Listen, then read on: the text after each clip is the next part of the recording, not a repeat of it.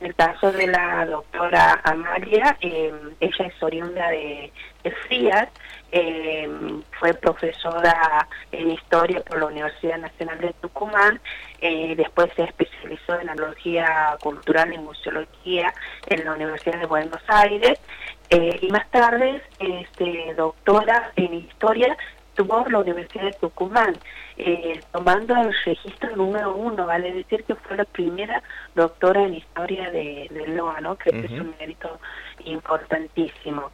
Eh, bueno, ella contra el enlace cuando no hubo Norman Martínez Moreno, él es oriundo de Salta, y bueno, se trasladan a Santiago y desarrollan aquí su actividad.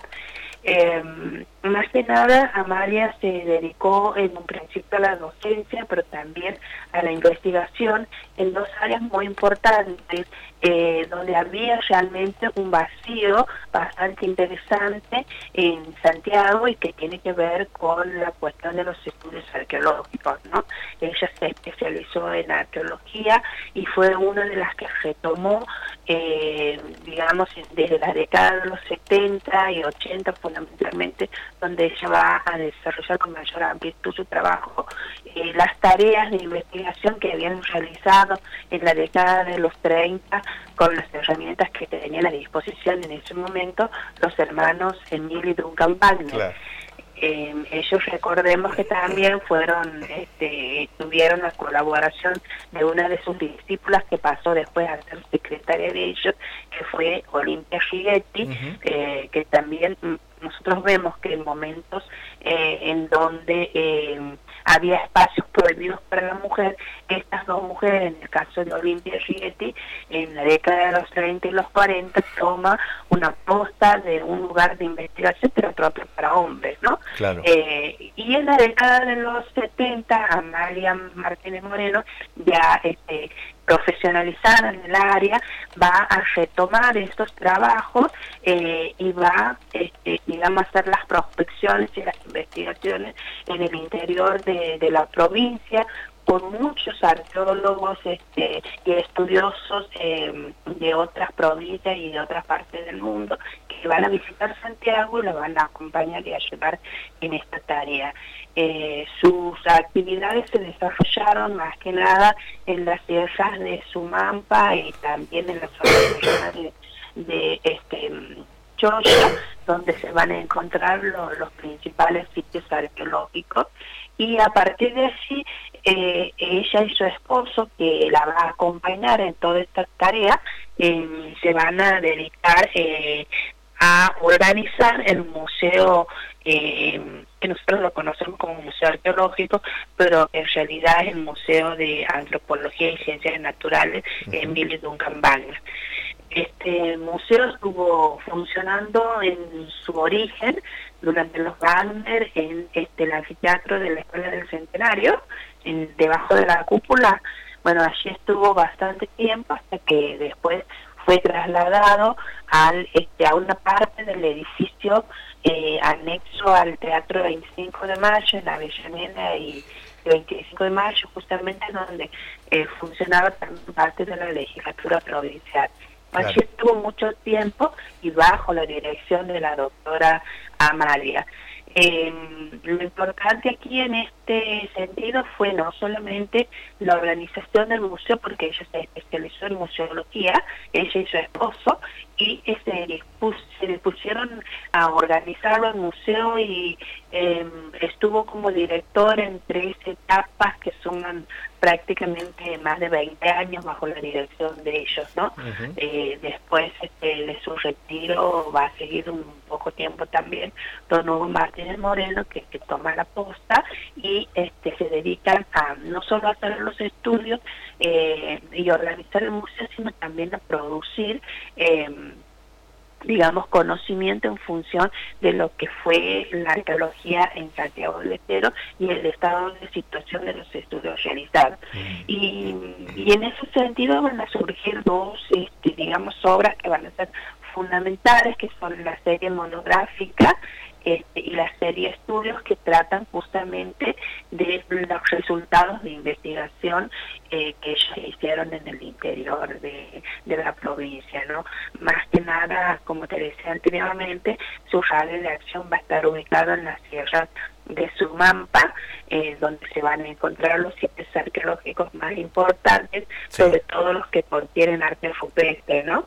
Eh, siendo uno de los más interesantes el sitio de Parayacu, que se encuentra eh, a 7 kilómetros aproximadamente del templo este, del, de la Virgen de Sumampa, ¿no? El Sumampa Viejo estoy hablando. Eh, y esos sitios hoy son relevados por investigadores que vienen fundamentalmente de La Plata, de la Universidad de La Plata y desarrollan aquí sus actividades este, de posgrado, de doctorado y postdoctorado, ¿no? Que hay importantes este, avances también. Eh, obviamente que eh, no es lo mismo las investigaciones y en el ámbito en el que se desarrollan hoy en el siglo XXI que es lo que, eh, que las técnicas que se aplicaron allá por los 70 y 80 que es cuando la doctora Amalia desarrolla este, sus investigaciones no lo valioso es que ella rescata la obra de los Balmer eh, los estudios posteriores de Olimpia Figetti y este, los pone en valor y a partir de ahí empieza, digamos, a visibilizarse esta parte de la historia, de la prehistoria santiagueña que había quedado, digamos, ahí en la nebulosa y que no se la conocía. Eh, bueno, yo tuve la oportunidad este, de, haber sido alumna de ella en el profesorado en historia, llevaba las cátedras más importantes de, la carrera, como prehistoria y arqueología, por ejemplo, eran cátedras de ella, el seminario de investigación de cuarto año también, y este americana y argentina, la dos y la y la cuatro, que eran las, las más fuertes, digamos. Este, así que fue una mujer eh, que tuvo una amplia trayectoria, dedicándose no solamente a la historia, sino también a otros aspectos de la cultura eh, de Santiago, como eh, la cuestión del folclore, tiene numerosas obras, más de 20, casi 30 libros publicados, eh, tarea que la continúa después de su fallecimiento, su esposo Hugo Martínez Moreno, eh, que continúa eh, con la edición de los libros que habían quedado pendientes, que Amalia había dejado.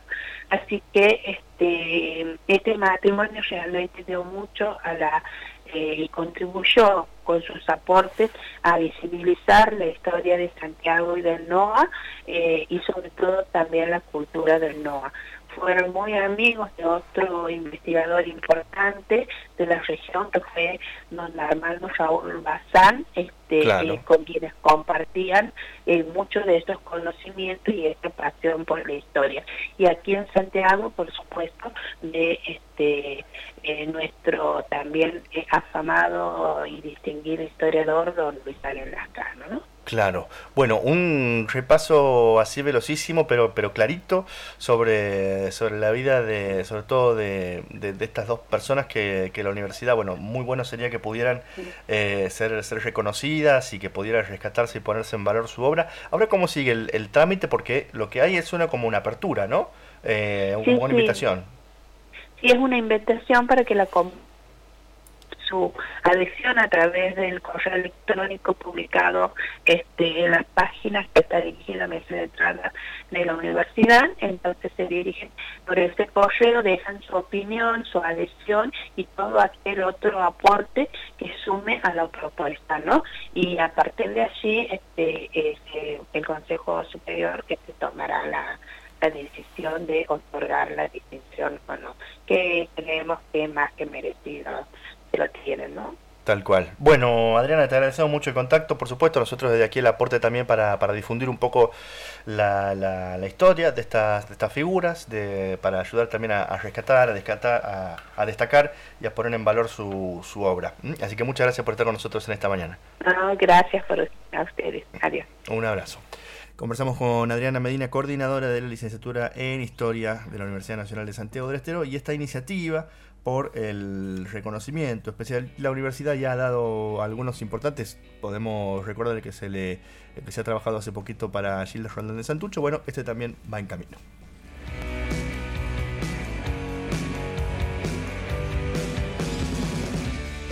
Estás escuchando Agenda Propia.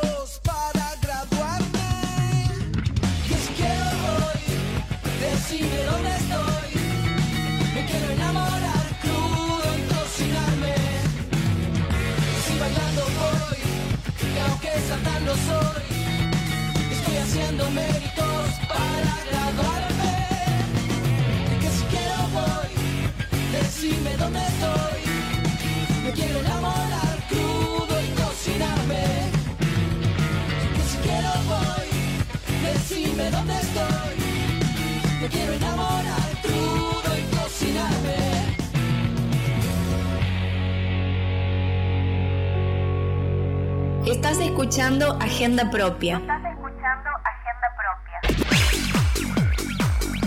Con Ernesto Pico, Belén Moyano y gran equipo.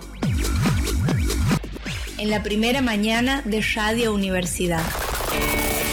Son las 8 de la mañana, 59 minutos.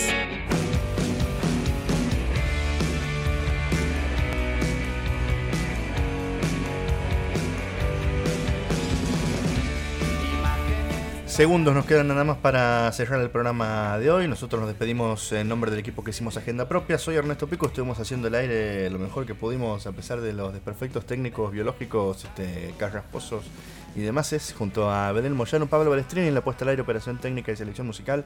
Mercedes Achaban en la producción, Nico Larcher llevándonos a las redes sociales. Ya viene buenas notas en una edición especial de hoy, una edición tipo piloto automático, pero con buenas notas para compartir. Nos toca Ley Micaela hoy en la UNCE, así que nos toca a todos ir a compartir una capacitación. Esto también es importante contarlo para mm, profesionales, periodistas, integrantes de equipos eh, de los medios de comunicación de la Universidad Nacional de Santiago del Estero en el marco de la capacitación de, para todo el personal de la universidad. Nos toca en un ratito el segundo encuentro que vamos a tener con la gente del equipo del programa de géneros y violencias. Así que allí vamos, pero sigue buenas notas, ¿eh? con un programa especial eh, en minutos nada más. Nosotros nos volvemos a encontrar mañana en la agenda propia a partir de las 7. Que tengas muy buena jornada.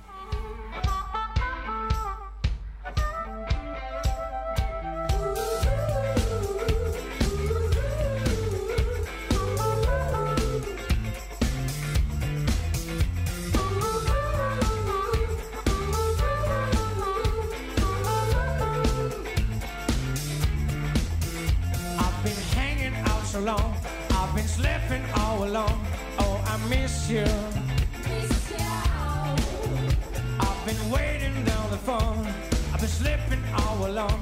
Lord, I wanna kiss you.